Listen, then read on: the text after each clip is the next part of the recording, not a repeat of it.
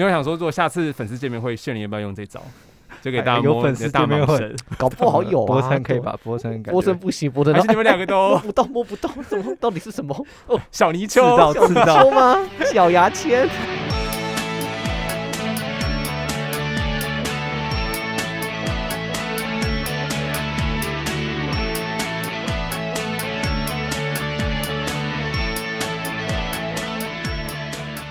现在收听的是帝国大学台湾文学部。地大台湾文学部来自三个台湾大学台湾文学研究所的硕士生，我是混血王子。我是最温柔敦厚、菩萨心肠、最不尖锐的讲评人与提问人。哇，这个我是博成，准备也太丰富了。对啊，准备太丰富了。没有好来一点点我点。们会聊跟台湾文学有关无关的各种话题。好了，我们希望能够花式导览台湾文学的相关知识和相关无知识。好，首先我听了上一集，就是我不在，然后你们擅自跟明智，为什么你们要互捧？因为我们就是很老派，像是瓜哥还是飞哥？因为我们就是中华民国人呐、你知道中华民国人，old school，哎，中华民国人都很喜欢这种排场、哎，所以如果不熟的异男聚在一起，哎、名字不要把出轨，没有，我不知道他是不是，算了算了，不要聊。我知道熟的异男聚在一起会互相贬低，他说：“哎、干，你太久没被我电，是不是所以如果不熟，哦比方说如果你和炫灵刚认识的时候，你们是会互相捧的吗？？” 可能会哦。哎、炫灵，我知道你就是那个对对对骷髅头炫灵，我有在听你的节目哦，我听说你的屌很大，可以干我吗 你？们好虚假哦！哦，所以一男也会邀请对方来干自己。最好哦可能不会对，哦对这个部分是我自己讲的但我相信就是一男就很喜欢那种追求那种排场的感觉。我可以把刚刚博成讲那句话剪成 highlight 放在第一段吗？没问题。好啊，你说你屌很粗这一点吗？这我们不是都知道吗？对啊，不是，这是这个节目的卖粉丝见。面会，这是这个节目的卖点，就是其中一个主持人，其中两个音茎很大。什么东西？等下老师说我会听过怎么办？老周听吗，老周对不起。上一次我不是有讲说，就是老师还企图就是在那个法律学院播放我们的哦，节目嘛，我就赶快逃逃走了，哦，真的啊，按真的太害怕。他有播出来吗我？说很下流哦，然后陈韵如老师就说多下流啊，他就想来听，我真的很好奇他是播哪一可能是最新的，但我不确我不啊确，定。陈韵如老师哦，最新那应该还好哎，。陈韵老师他是呃哈佛的，对对博上了哈佛念的，哇然后有在早稻田还是哪里有做过研究，嗯所以他就学贯东西，跟我本人一样，但你一次读两间顶尖的大学还是有点也。是有一点应付不来。没有，这大家不知道啊，因为大家没有教我脸书好。下下一集就可以谈一下。好好，互捧。哎、对，你们知道就是就是在 gay 界有个游戏，就是我们可以把箱子放在自己的下半部，然后说这是恐怖箱，然后你可以把手摸伸进来摸。我好像听过哎，感觉很好玩。因为之前好像就是有人传这个新闻给我，可是是女生 是受骗。女孩子被骗。对，我说这个。这个我们 gay 爸常玩呢、而且我们都玩的很嗨。我们就说我要摸，我要摸，因为我们都知道里头是什么。这不是都什么 A 片里面会演的剧情吗？A 片不是只是什么继妹被卡住吗？被洗衣机卡住。你有想说，如果下次粉丝见面会，炫你要不要用这招，就给大家哎有粉丝大蟒蛇，搞不好有啊。波森可以吧？波称感觉波森不行，波森还是你们两个都 摸都不到，摸不到，怎么到底是什么？哦小泥鳅？到刺到说吗？小牙签。然后第第二个问题是，好像炫你也对我的论文有一些意见，是不是？没有啦现在就来啊，哎好好聊一下。没没有，我没有准备。我想真的哦我想说你们不是讨论我是还蛮想听的啊，哎还没有准备之后是很尖锐的提问，没有没有没有没有啦，。就是有兴趣而已。好，哎我好蛮喜欢那篇的，但是详细的那个，嗯对，你要发表嘛？那你不喜欢什么东西？我要听博士不喜欢什么。你说你在，我很喜欢你处理的那个，就是里面的那个叫什么名字啊？就是那种那种岛岛的意识这样子嘛。其实我其实不太确定说那个但是我完全没有用任何理论呢，不像你是理论高手，啊什么？你是理论高手啊。我不是，我我读完你的论文之后，理论高手我不，是 嗯我而且我当然有很多篇幅是在赞美你处理理论。哦没问题，没问题，可以。对好了，我们有是一个互会再处捧的。一集。哎，可是我没有，我是我这是发自内心，不像你们都做表面。屁啦屁啦，我发自内心。可是我蛮向往这种就是不需要调度太多理论的写作方式，哦，对吧、我找雅茹指导也是因为我相信他，就是我蛮喜欢她理论写东西的风格的。在是告白时间。对，没错，不知道雅茹立想会不会听老师我爱你，方婷老师我爱你，虽然我没有找你指导。我我是主任我爱你。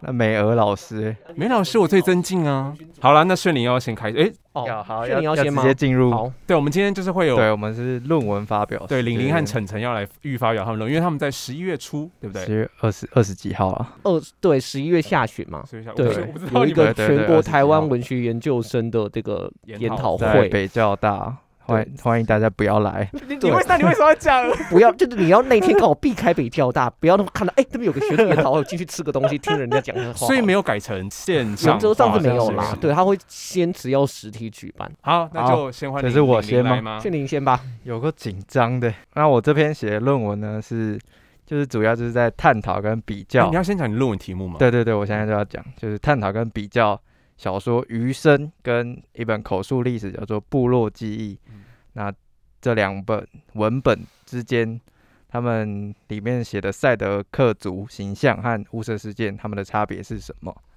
那在讲之前，我先分享一下雾社事件和赛德克族的概要好了。我怕大家有些部分不太熟悉，因为赛德克族里面有三个部落群，它是以语言和地区划分。那第一个就是德固达亚，就 Dig 达亚，它是大家最熟悉的那个莫纳鲁道他所属的那个群体。它是呃莫纳鲁道是里面的马赫伯社，就是这个德固达亚群里面有十二个社，当初，然后其中有六个部落就是发起雾社事件的主要的群体。那这个群体的位置的话，就是在雾社之前，他们是在现在的雾社事件纪念碑那一带，但是后来雾社事件发生之后，就被那个日本人诶、被迫迁到那个靠西边一点的清流部落那边，就是他们说的川中岛。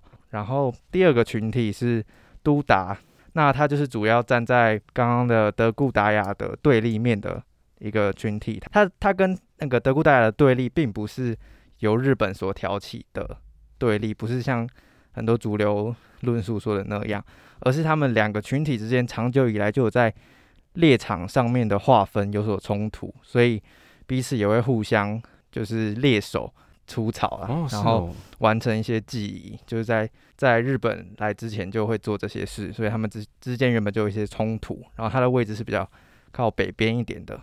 最后一个群体是跟乌斯事件比较没有那么直接关系的德路固群，就是土路，它其实是就是也可以说是泰鲁格。那其实大家就是比较熟的泰鲁格族，就是跟他有亲缘关系。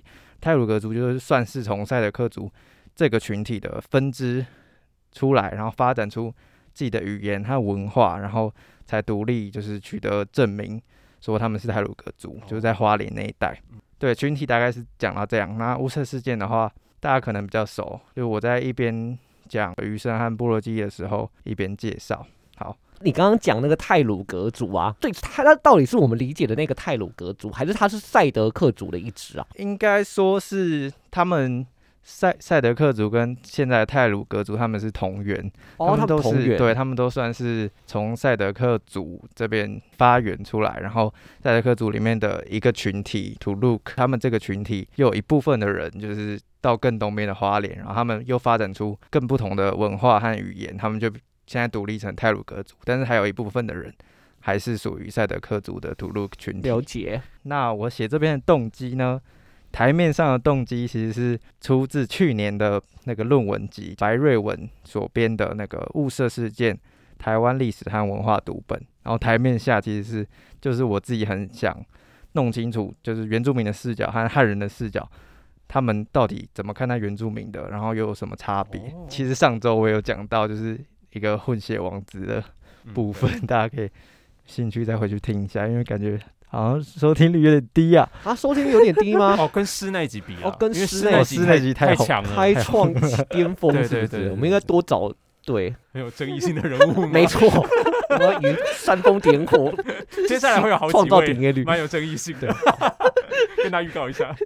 好，那我稍微讲一下这篇论文集，它是就是在美国办的雾社事件学术研讨会的编程的，然后它出版时间很很巧，就是在九十周年，不觉得超奇妙吗？就是雾社事件已经距离我们超过九十周年呢。嗯呃，虽然就是当然比不上那个千年的岳飞 九月，哦 那孙中山先生革命呢？好，那这部作品，呃，这这部论文集其实很厉害，它邀邀请各界人士来撰写或是访谈，除了不同领域、国家和种族的学者之外，然后还有还有邀到像是那个闪灵的林长佐，然后还有魏德胜，因为因为闪灵之前有出过一张专辑，就叫《赛德克巴莱》。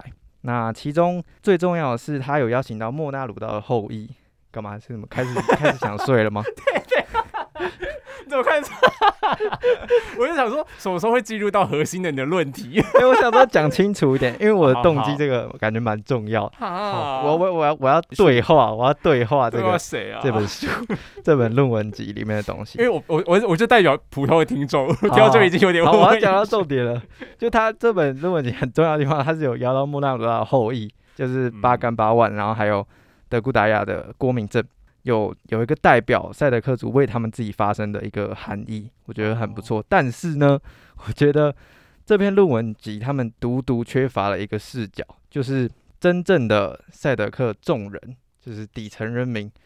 的众人的声音，像是口述历史，我去哦，所以你说街都是赛德克精英的声音，可以这样讲。对，就是缺乏那个众人自己怎么想，然后还有除了抗日群族群体的德固达雅之外，他也没有都达和德鲁固群的声音。嗯然后我刚好就有读到古木达巴斯的这一部《部落记忆》，他就刚好符合这个完他们缺乏视角，因为他在那个赛德克族就是各各个部落采访了很多就是一般人，嗯，对一般人。看到有洞在那，然后孤木的这个作品刚好把洞补上了。对，而且古姆他又是都打群的人，所以哦，刚好可以补足这个视角。赛。德克的小众这样子。然后很有趣的是，这篇论文集里面有很多篇，大概三篇都有讲到余生，就是余生它是一部由汉人进行田野调查写成的故事，但是论文集就反而没有提到《部落记忆》这本书，它是赛德克族人自己去做的田野调查，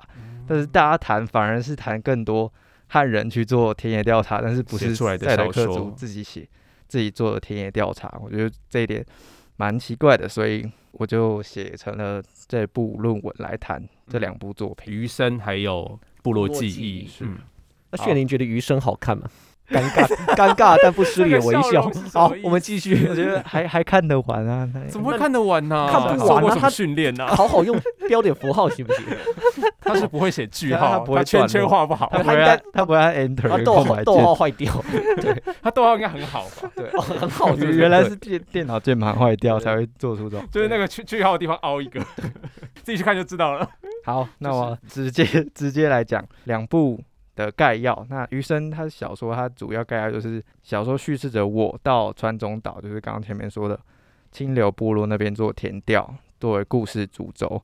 然后他在那边租房子，然后跟那边的人相处，那个很长时间那种。叙事者我做了这些事，然后他跟里面的一个姑娘，很暧昧暧昧，啊没有没有好像哦，没有打没有打性交吗没有没有性交吧？难怪我看不完。就他一直用他一直用他一直用男性凝视去看他的乳世房对间他他的乳房情节野蛮的。乳房，好想看乳没有，对不起。野蛮，的乳房长什么样子啊？有毛吗？这很恶心不是我说这个用这个措辞很恶心呢。你说野蛮的野蛮的乳房，对，他总拿这个？野蛮去形这个其实就是我后面要批判的汉有人男性的异性恋男性的凝视这样，有过恶心，对。一男的动辄得咎哎，不然你们要怎么就是我，你们要怎么形容乳房我？必须说你们就又偏恶啊。就爱乳乳房，可是又还是需要形容它，不是吗？可你们好像讲没有办法讲出口，因为讲出口就被骂。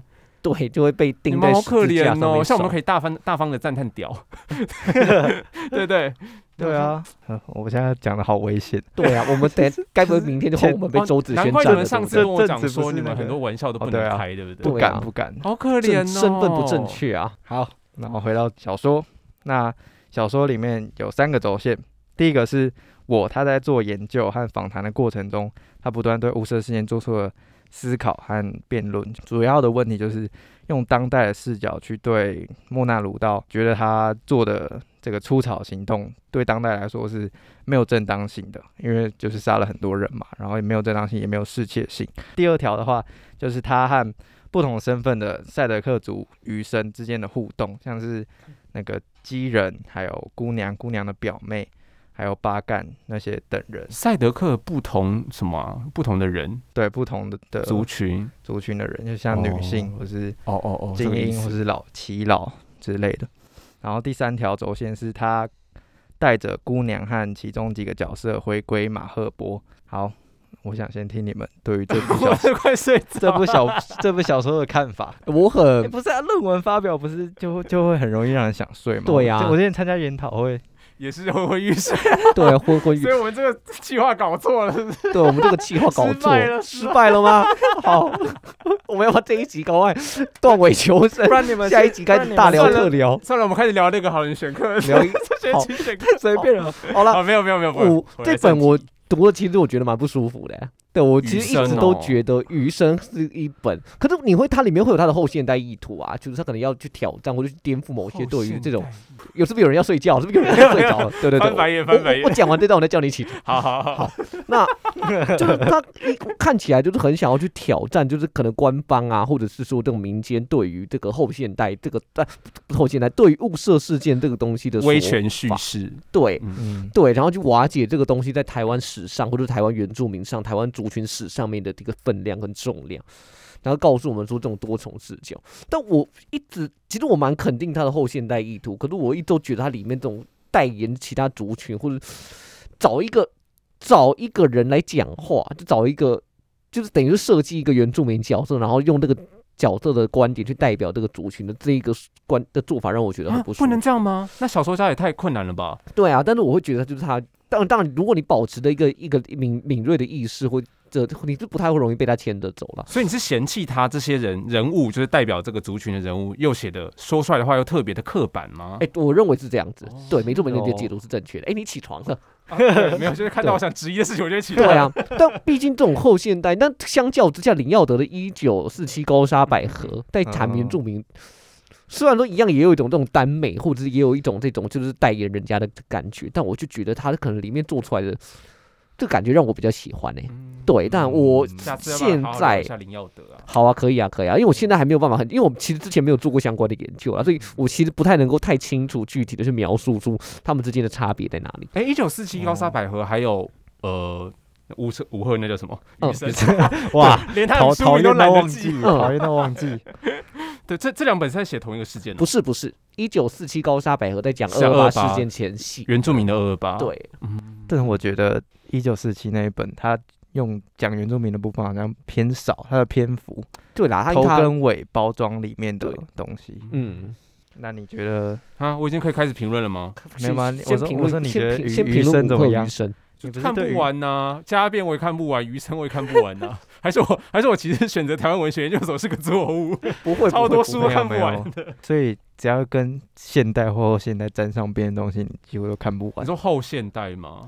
对啊，对现代或后现代的东西。现你说现代主义，对对对对，现代就是被划分在那一类的，你好像都我就觉得你为什么要把叙事搞成这样啊嗯？这么复复杂难难懂，还是对，我就觉得啊，哎、我今天我听刘亮雅老师他讲那个讲后现代，他跟你的观点很像哎、嗯。他说就是你后现代，很多人后现代只是在玩弄手法跟玩弄技巧，但他并没有真的想要去挑战或者颠覆或者质疑的东西，他只觉得对啊，我印象中有听你做出这的评论，哦，我是觉得如果他们写出来的这作品只是给学院的少数读者看的，那我就觉得，哎、那我可能就不算在里头吧。哦，了解了解，对啊，因为我我还是我怎么还我比较主流嘛，比较商业化嘛，我还是觉得故事应该要回回归到能够引人入胜是最重要的。我觉得很哦古典了呐，很古典的叙事者。对那我继续讲我对于神的写写的东西。那我这个部分，因为我我的论文的架构是这样：先写动机嘛，然后第二节是余生，我就直接先讲余生，然后第三节是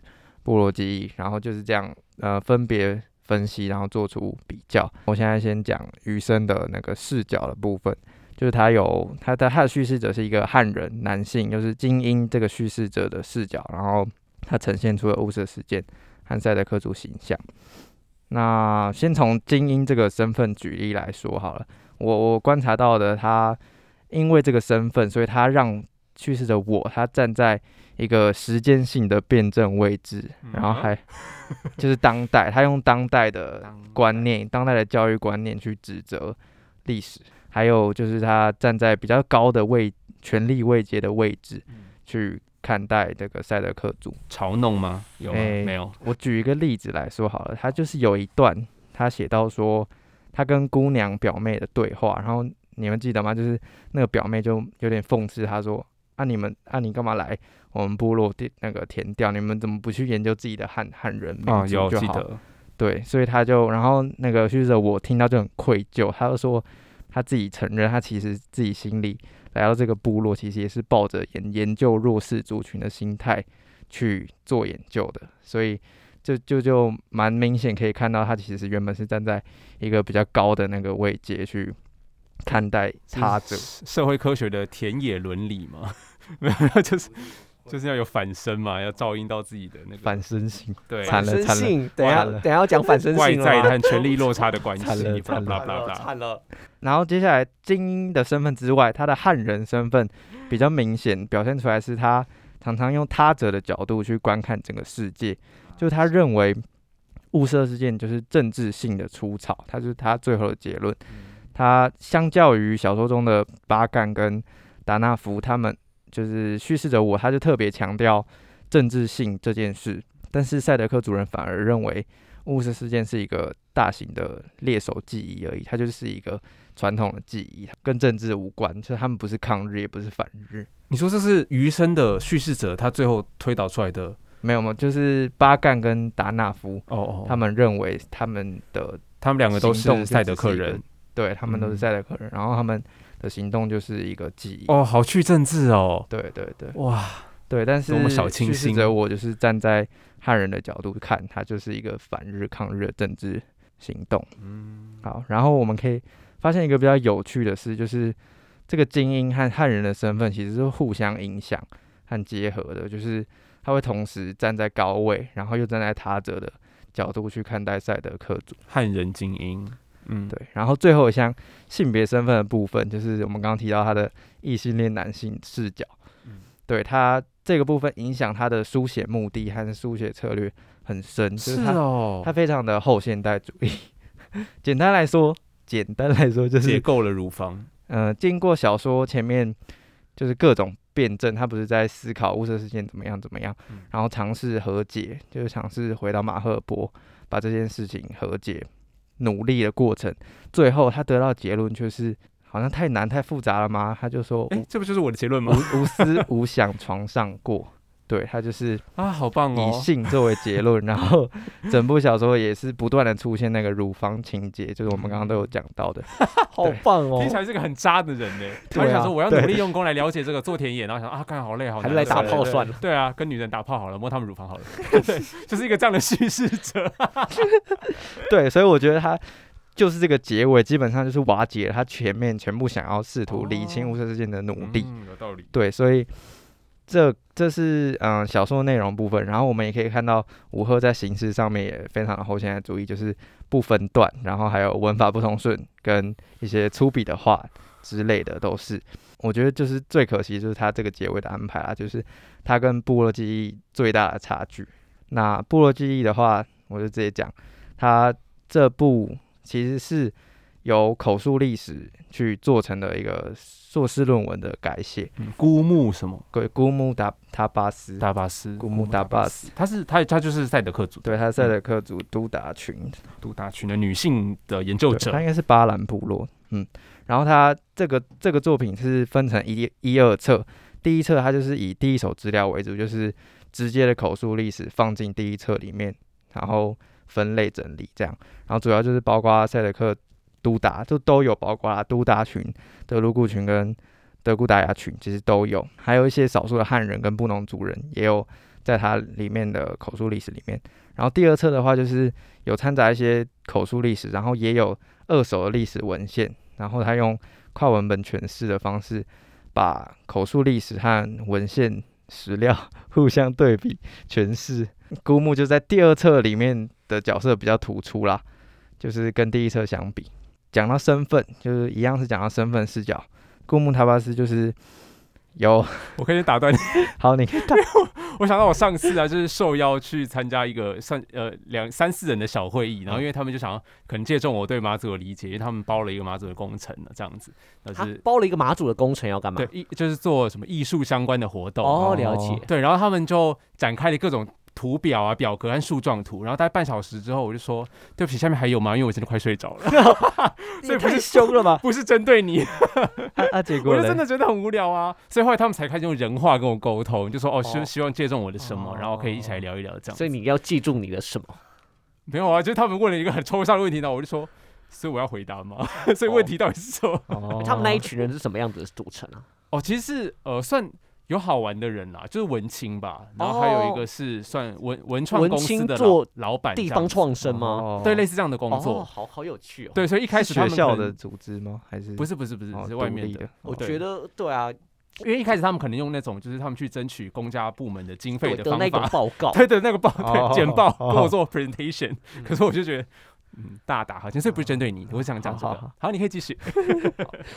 好，那姑木的他的精英的身份，其实跟刚刚的叙事者我有很类似的地方，他们都是这样站在当代的立场去检视历史，但是比较不一样的地方是他用的是后殖民视角，就是举例来说，他也有质疑莫纳鲁道的英雄角色，然后也从就是齐老的口口中得知莫纳鲁道他比较少为人知的比较平凡人的那种面貌。那之所以我觉得之所以孤木和余生的叙事者我产生非常大的差异，主要是在于他的那个赛德克族的身份，然后这个身份经由和精英这个身份的结合，就会产生非常截然不同的状况。举例来说，就是他会非常想要透过赛德克族底层人民的声音去解构主流的政治性抗日和仇日的氛围，然后回归传统文化的面向去介绍赛德克族，然后再来他女性身份的部分，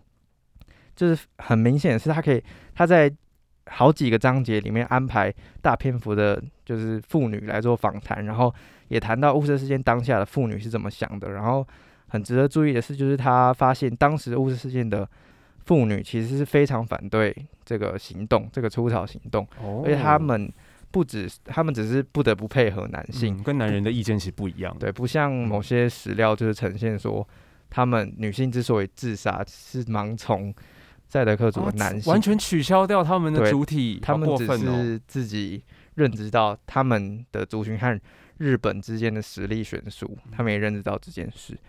好，然后我觉得就是经经由他的这样三个身份呢互相的这样融合，就可以发现他处于的位置跟日治时期的台湾知识分子很像，就是那个赖香盈提到那个新中间层，他的位置，对，就是说孤木哦，对夹在精英跟那个底社会底层之间，读了一点书，然后受过一些教育，对啊，因为因为他是赛德克族，然后原住民又是算是被汉人打压的族群，嗯，对，所以他就是属于比较低阶层的，哦，原来心中真诚有这个意思哦。对啊，不是不是夹杂在中间的意思吗？好，你继续。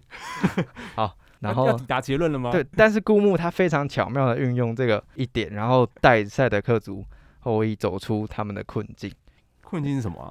就是那个啊、人代言，他们的对被人带被乌色事件被官方论述打压。然后讲最后一个比较重要，就是 你会觉得我这个听众很没有耐心，这给你很大压力等。下等下就是快点交棒给博成。哇，我博士还有还有问题要博的也很无聊哎。好，继续。啊，部部落记忆最后，他就是他的最后介绍，他的收尾方式是用介绍赛德克传统的文化，比如说瓦亚跟嗯，乌杜克斯那些东西。所以我觉得这个结尾就跟余生有非常大的差别。我的这篇论文最后的结论就是，其实这两篇文本，他们拉到历史上的脉络来看的话，部落记忆它是跟八零年代的原住民运动和解严那条脉络比较有关系，但是余生是反而是受到西方引进的后现代主义比较有关系。所以我觉得这可以讨论到这个历史脉络上的差别啊。谢谢。哎 结束，谢谢，结束了。我是很贱啊。不会啊，很很合理。好，继续。这很难讲的，对啊，这种东西有趣很难讲的有趣，除非你把它做成台湾霸。啊，我觉得中中其实也不是有趣啊，就是我觉得你写的比可能是因为要压缩时间的关系，所以我觉得你讲的反而有点。哎我这样可以吗？会不会很过分？因为有有点凌乱，可是写的是哦层次是很哦很分明的，对，所以那我可能到时候你要再整理一下，贴个链接给大家阅读就好。不行啦，大概十五到二十分钟的口头报告，你可能要再思哦考一下你要怎么讲哇，这是好好专业的评论。啊？有好吗？难对啊，看起来是身经百战这就是我弱点啊没有只有一次而已啊，我只讲过一次。哦，你是写评论人家的西。东西，不是不是，我是说我我去哦发表对，就是你哦要自己提纲挈领，可是好那针对那个哎好，论书写文的部分，好，就是我觉得这整篇论文其实是你在回应我吧，对你常常进行的后学的质疑吧。哎，有一点有一就你是，借由两个文本的对照来告诉读者和你自己说，哪一个是更可遇的后学？是像武赫这样拆除掉一切论述，然后就停在这的后现代，还是说像姑木那样用女性赛德克族的角度去挑战前面的巨大论述？所以你对余余生其实是批判的，对不对？。对，而且你其实是赞同孤木所代表的后殖民，对，胜过武赫的后现代，可以这样讲吧？可以对不对？所以我现在蛮欣赏你的批判，毕竟你这一生好像也没在批判什么，除了你大学同学之外。哦，不要不要不要，哎大学同学这这欠骂、不过他哎们应该也不会听啊我。觉得就是那种很传统、很肤浅的大学生啊。不要离题，我要继续讲，就就很难得看这一面了。而且就我理解，就是目前我是觉得余生好像是有一点被经典化和神格化。哦，对，就评论界好像我不知道，也是不太有挑战他的声音，对不对？哦？所以因为以前学界在讨论余生的时候，都是赞扬他说这个写法很创新啊，然后他怎样去瓦解了过去的主流叙事。可是的确好像比较少人去挑战他的意识形态核心，就是瓦解了，然后呢，爱了，然后呢，结婚了，然后呢，毁灭一切了，然后呢幸福了，然后呢？啊，对，我要讲的是这个啦，对，就什么都不相信，哎也是阿令的歌吗？是哦什么都不相信，一定是最潇洒、最帅气，可是也是绝对是最中二的。对，所以那武赫的态度让我们想到谁呢？比如张老师吗？还是骆老师？我只知道是张老师啊，就是尤尤其在一个巨大的论述面前，大家都知道一定要批判和打倒他，所以你只要摆出一个我在批判、我在反抗的姿态，实在是太简单和便宜了。但是在那个时代里头，可能人不见得看得出来，就只能够别人说哦，真是一个时代的弄潮儿啊。但是就会还会误认他说是本土派或是自由派的其中一员这样子，哦但他其实都不是，他只是想嘲弄和瓦解一切。然后最后你在写孤木的时候，我就想说，哎、为什么突然要开始罗列这些赛德克族的你知道传统记忆的哦名词？后来你说，因为孤木在论文里头就是这样做的，就是这是他在推翻前行论述，然后着手重建赛德克的过程就这点还蛮动人的。不过呢，第一个问题错字是不是有点多？有吗？有吗？我在想，无思无想床上过的思是是无私的那个无私吗？应该是思想的思吧？对啊，是思想的思。我就在想，可你三次都打错打错哎、然后我就在想完，了完了，我没发是现，武赫的原文是就写那个思吗？没有，，应该是我打错。对对，应该是 thought 那个思嘛。对啊，没有在想。脑袋想的是那个思，哎，对，然后还有什么自我提升与谋求阶级利益的提升，你写成身体的身。哎但我觉得在疯狂论述的时候，难错字真的会超级多哎。对对。我今天去做导读，然后我发现我导读大纲上面一堆错字。啊，然后还有另外一个是，比如说，就你说，呃，姑木有访问赛德克德固达雅群的族人，所以有一定程度且全面的代表性。我想，哎、一定程度和全面不是矛盾吗？好了，哎、但是我我要说、哦，就是身为一个合格的评论者，是不会在宝贵的研讨会挑错字和语句和格式的小错误的哦。所以呢，真正问题在下面，就是，还有还有，哎、他要先问吗？你这样只能会不会时间？哎，我不确定哎，那因为我们应该是啊三十二十五，五分要还给人家，哦就是那这样子看一下，你们自己评估一下。啊，可是又想说，好，那我只问一题，好，啊怎么办呢、问不然我也可以不用回应啊，我可以下一集再回应啊。。哦，对耶，反正我们，有道理，我们下一集就来水这个东西啊。可是我们下一集根本时间都还没约到啊，哇，真的吗？因为老板说好，下一次没时不然去间。你家用你的麦克风。哎、可以吗？我不知道，你要用哪一只上面那一只，还是下面那一只？我觉得下我偏好下，我要离我偏好下面那太只。离题了。好，就我们不能说五赫的呃异性恋男性对乳房的比较，也是一种从文明看原始或野蛮吗？这什么这什么问题啊？什么东你西？应该知道说这个东西就还是重新塑造出了一种二元对立吗。哦，后面还有哦，哦这不是和他这个汉人异男所代表的回到部落去，企图和让部落自己发生这样的路径是相同的吗？就你是觉得他没有做到让部落自己发生这件事情，所以对乳房的迷恋变成纯粹的性欲，而没有成功的往上升华吗？因为你对武赫余生最后竟然归结在无思无想的床上过，显然是不满的。嗯，对，对啊，哦，是哦，好吧，谢谢。对你讲很烂的问题你你讲就是我要讲的意思。哦，就帮你对再提纲挈领一次对。嗯 OK 好，那换博成了吗？啊，那不换博成好，下次哎我会问你第二题。好。OK，那博成要写的东西，其实我我觉得我这个标题写的超烂。那我我是他是这个标题，我是我拿我去年投的来改哎，。标题我也会问你，等一下。对，我觉得我觉得我这个标题投的超级烂，而且我其实有东西没有是没有处理。对啊，有东西不存在啊，为什么放在标题？对我其实有我其实有我其实因为我我在想，因为我签出授权书的时候，嗯，我就跟我就我那个时候就就还不知道说这个东西可以改。哦，哦，对，因为我上面写的这我我写的这就是就是吴明义小说里面的后人后人类跟苏鲁士的意象的。啊，吴明义我也好想聊哦。，对，那我就来讲一下我这篇。我来讲，我就讲这这篇我核心的观点，就是我我简单来讲，就是说我要用后人类的观点去讨论吴明义小说的作品。想听想听。这到底是为什么？是因为我先讲一下，就是大概怎么样的给我这个想法好了。就是吴明义的那个复眼人里面有他后面他就是我就假定大家都看过护复眼人好了，嗯他跟复眼人他碰到那个就是。那个生物的时候，他们有一中间的对话非常非常高度抽象且哲学。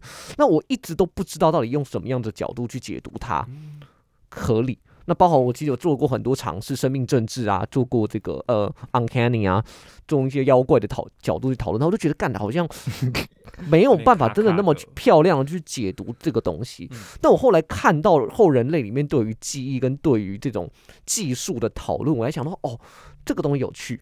那我就想说，那我可不可以拿这个东西来解解读单车，就是解读复眼人跟单车世界记？可以，嗯对，那呃，我必须想讲，就是这个题目在我交出去投稿，投稿上了之后，我才发现是很久很久以前，大概两三年前，台大有一个学长，在某一篇研讨会的论文里面，也用后人类的记忆的角度去讨论这两篇。嘿，这个结论是跟你一致吗？呃，我我没有看到他的全文，我不知道他有没有发表全文，因为可能研讨会只是投摘要。哦，对，好，那我就这边先来介绍那个，我先来谈我的理论好了。好，好，对，我就直接从我的理论开始谈。那前面的前言我就不多讲。OK，好。好，那我现在讲一下，就是我用到的是后人类跟赛博格的这个角度。那后人类这个应该来自于这个，就是我需要去解释嘛。好，这个解释很危险，我们可能会有也会睡着。对，你们可能会睡着哎、那简单来讲，就是说这怎么叫做后人类？那大概比较核心的呃的这个，我好担心哦。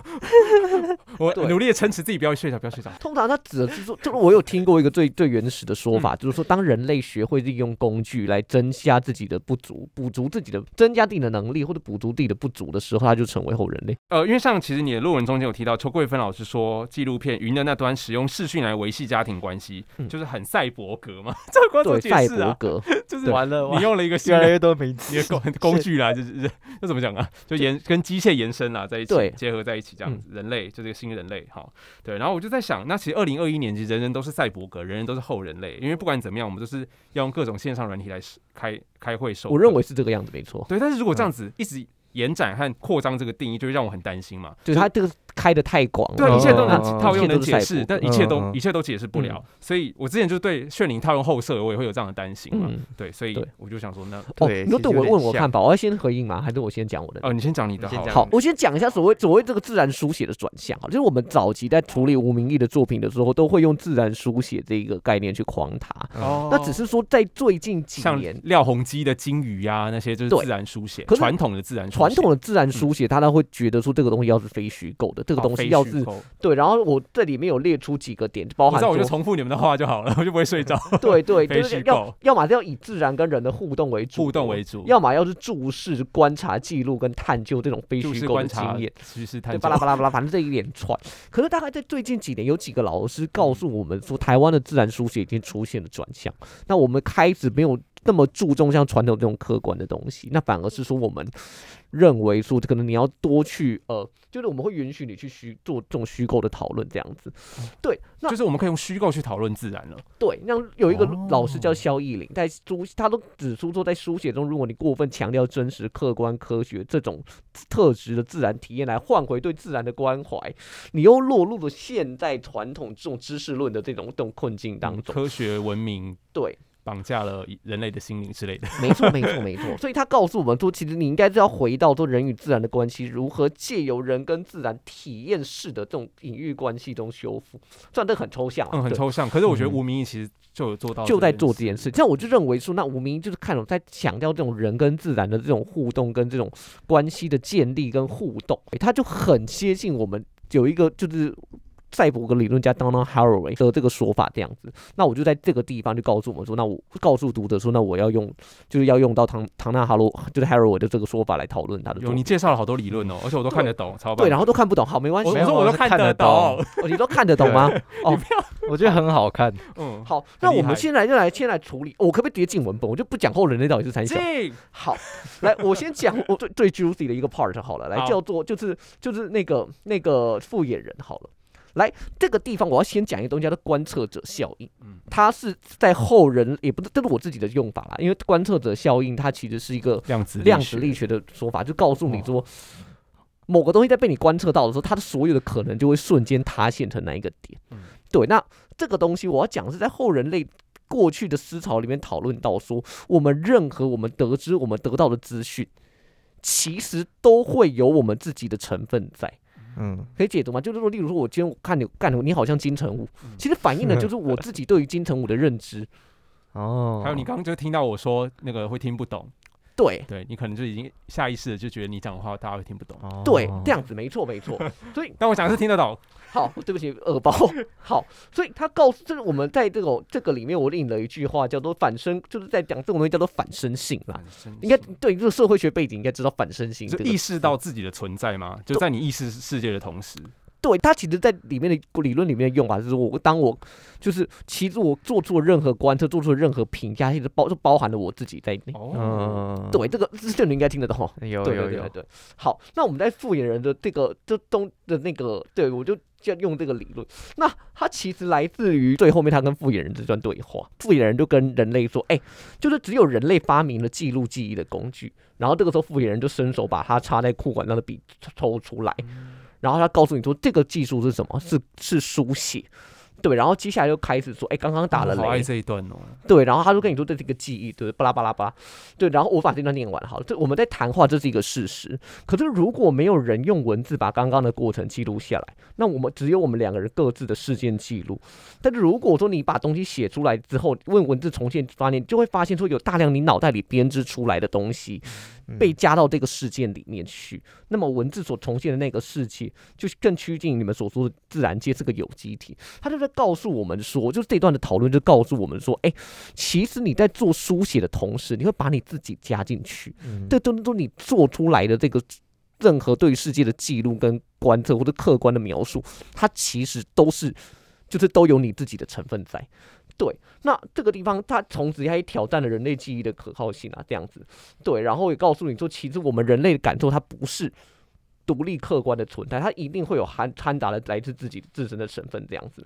好，那我这边来谈他他的这个地方另外一个后人的议题，叫做呃苏鲁士吗啊，？不是，我先还先把就就先把复印人讲完。哦对，复你，说说我自己很想讲，但我相信今天应该没时间。下次啦。对哦他那边来谈，就是说，他说，哎、大家知道复眼人里面就是他的那个他的他的他他的小孩，哎、女主角的小孩都很早很早就往生了，嗯可是他就靠着这种这种大量他自己的书写，说，哎、我今天写日记，然后偷偷可能今天跑去干嘛，偷偷跑去干嘛干嘛干嘛，对，他就觉他然后假想他还存活，加上它还存在。对，这个里面他的讨论是说什么？他说，他告诉我们说，这种技术就是其实我们在那个那个那个叫什么名字啊？在后人类的论著里面有一个环节告诉我们说，其实你发明人类发明的工具的同时，工具也会回过头来去发明你自己。对，等于是说我们今天来问你一个问题，有没有学过鸡兔同笼问题？有有你们你们想到它，你们会怎么算？四 x 加二 y，你们一定会立方程式，对不嗯对？对，可是，在我们学这个方法之前，老师都会跟你说，请你先把它全部都假想成是鸡。然后，如果你把一只鸡换成一只兔子，你会多几只脚，多几只脚，多几只脚。哦。你有没有想过，在你学了在，打结，在你学了方程式之后，你就不会用原本这个方法，哦。就是很像是说，你今天学了一个新的工具，你就会觉得说，哦，这件事情好像应该这样做，就不然就问你说，你今天可以在不用瓦斯炉、不用打火机的情况底下点火吗？或者说我们发这个世界发明了 iPhone，我们人就被哦 iPhone 给制约了。没错，没错，就是这样。他就告诉我们说，那你我们今天发明了书写记录，书写记录回过头来去发现我们自己，就我们写，我们会仰赖我们就是这些对于这些技术的的那个东西去过活。那我觉得他就是认，我认为从这个观念去解读这个，就是这个部这这一块，就是他跟富野人这个对话，我觉得会让我们会让我蛮有感受的这样子。好，那大概是这个样子啦。好，那我来谈另外一个就是哈洛威的部分。好，就是苏鲁斯，苏鲁斯的概念大家知道吗？他就是触手。知道是一个很很大的妖怪，对不对？哦就它是一个，就是这种这种，就是这种那种那种触触手，就是触触手缠绕的怪物。嗯他告诉我们，这个苏为什么要用苏鲁士，就是说他一想到他认为一个比较合理的那个，就是他在他的赛博格宣言里面去讲到说，就是很多疆界的模糊，包含人跟有机体跟无机体，跟还有很很很，它里面提到好几个啦。那我这边讲到就是有机体跟无机体，那人跟动物嗯的这个融合。那我认为就是从这个角度去谈《单车失窃记》里面就谈谈到蛮多的这种人跟动物的这种就是交缠跟界限模糊的部分。大概是这样子啊，那我这边就不多讲，我们我觉得你可以讲大象那一段，人像部分我。觉得大象那段很精彩。哦，大象部分其实它就只是呃，就就我其实其实我很久以前录过，对，我只是把那段拿出来用，就是他在哦吴明义在这个里面去调度了用大象的视角去出发，那就其实是暗示着说，其实就是人类跟大象其实是就是。就是其实人跟象之间的分别是没有那么清楚的，因为他那一张其实是用象的视角写，对然后再跳出，对啊对啊。大概是这样子啦。对，那我就觉得说，其实从这种调度人跟动物，其实你会知道说，哎、你人跟动物真的有那么的区别，真的有那么明显吗？那其实会不会其实你们都只是在世界上就是一个受苦的这个的受苦的这种课题呢？这样子，好了，大概是这样子啦。因为我对，因为我觉得要讲理论要讲超级超级久，好，对，好，是你有问题吗？你先问吧。好，《单车失窃记》整部小说贯穿的是从不全要求全嘛，包含哎、对耶，贯穿全书到这个角度，对，单车修复嘛，嗯还有每个角色自己有自己的缺陷嘛。嗯，好，那苏鲁士这个观念，我可人像不分，我可以理解。嗯但是你要说录音带和单车是一种义肢，因为它圆满了角色的缺陷。对那生活中的各种物件也都有义肢的可能喽。没错，遗书、遗物、遗产，我觉得遗产这个这个物这个义肢，我觉得超棒的，因为遗产应该是最赛博格，因为它圆满了 亲人死掉之后带来的各种缺陷和不幸，所以那这些事物也都后人类吗其实我认为是这个样子哎。对，其实我认为，其实后人类的观后？Everything is 后人类。对，我其实觉得这种后这种人跟因应人类技术所产生的任何器物，都会加让你去成为所谓的后人类。那可是照这样来说的话，不是人类出现，然后他就是后人类。对啊，他人类的诞生的时候，他就其实我觉得没有那么早哎、你可能要看对于某些技术的掌握，包含书写，包含我，像你刚刚讲我遗书、哦文文字字如果能文字，那已知用火算是后人类吗？火是已知用火吗火就是一？个很重要的工具，我们也被它刑塑啦。我们的生活肯其实定离不开我觉得离不开火群其实。我这个这个这个我没有定论，但我觉得高照我这个说法，它应该要算，就是你如果掌握火生火的技术，所以我们可以说后人类就是文明出现之后吗？我这个倒没有想过，但我觉得你这个你这个概括蛮，我觉得蛮合理的。欸、所以人类是人类的时候，其实时间哦，可能可能还是蛮长的，但是他没有留下什么东西哎可以让我们去对。佐证或研究。对对对。嗯。对，因为我自己听过我自己听过，但我真的忘记到底是哪一个老师还是哪一个哪一个学长讲，他说在人类懂得使用器物跟工具之后，就已然是后人类干。可是可是这是文化研究的观点啊。我觉得是哦，好对啊哲，学哦。对。但不过我相信，就是我这个说法啦，其实就它还是有很大的问题。就像你刚刚讲的，那我们会把这个适用性开太大，我觉得有这个，我觉得这个风险还蛮大的。嗯，而且如果说好宣判了人类都是后人类了，那嗯能够带来给我们的启发是什么？我觉得这个启发就在于说，你其实不能就不要用，就是你要承认自己对于器物是有依赖的。其实我听过方婷老师讲过一个说法他说你今天把你眼镜拿下来，好，啊，请试着在过 过，请试着请，你觉得你有办法再这样子过生活吗？没有，不行。对他跟我说，那你这个这个东西就就是你的赛博格。哦，对啊，这我我我这个我承认，我觉得手机也是啊我觉得手机也是，哎对，大家有在对电子发票吗嗯？有有我哎、我上个月中八百块，干啊，好好请客。记得录音室的费用你出。对，就有这像像很多这种东西，这种这种人人类发明出来的器物，我觉得它就当你对它有依赖，或者你当然没有没有它。这情况就没有办法做事情，那你就必须承认你是一个赛博格。我觉得这个东西可以给我们的启示，我要想一下，我这倒是真的没有想过。好，那我的第二题，好，请说。但是你的结论是我们呃，应该从我们早已后人类到看见我们早已后人类，嗯这个差别就是看见的重要性是什么？就是你是不是认为吴明义的小说做到的就是带我们去看见这件事情？我认为是这样子、欸，嗯嗯，对我认为就是看见，你要意识到说你，就是你意识到说你早已成为后，你要知道说你对生活中的很多器物上的依赖也好，或对于很多技术的依赖也好，对于很多生活某些规约的习惯也好，它其实都是后人类的一部分。就是你要去，你要去承认这个事实，然后你不要去。我想讲的，这是这是一种非常规范性的说法、哎，但我觉得觉得就是你要去试着去习惯，就是说，啊，反正这个东西就是这个样子啦就。我需要眼镜，所以我是后人类。对就，你要承认说你自己会有一些缺陷，然后你不要觉得那个是一个很那个就是很很不正常的状态这样子。对，但其都说实在的，你这我这也只能给你这么空泛、跟这么平庸、跟这么乏味的答复。对，因为其实我还还没有真的想过说，那那我承认这件事情，跟我意识到这件事情到底有对我有什么帮助这样。对哦，但我对我自己的对我对我自己的想法是，就是我那我们才一分钟了，哦，我前几天在在申请电子发票，那我想说，干我不要做一个这么仰赖科技产品的人，不然我手机没电我就错赛啦。嗯可是我就嗯觉得说，哎你今天没带手机啊，你的意志就断了。对我的意志是断了。对对，但我可是我就觉得说，如果我知道我早就成为后人，或许我可以更心甘情愿去拥抱这些技术。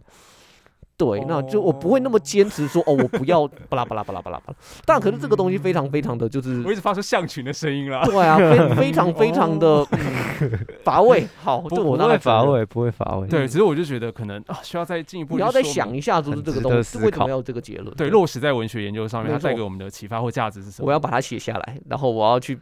写成硕士论文，对啊，写硕士论。文，你们知道我硕士论文 要写什么吗？哎，不知道。时间不够啊，好好我怕被老，我怕被老板骂。好好，那我们下一集告诉你，你要对听下一集就听好了，得到不好。意思。下一集告诉你晨晨硕士论文要写什么。好，OK，好，拜拜。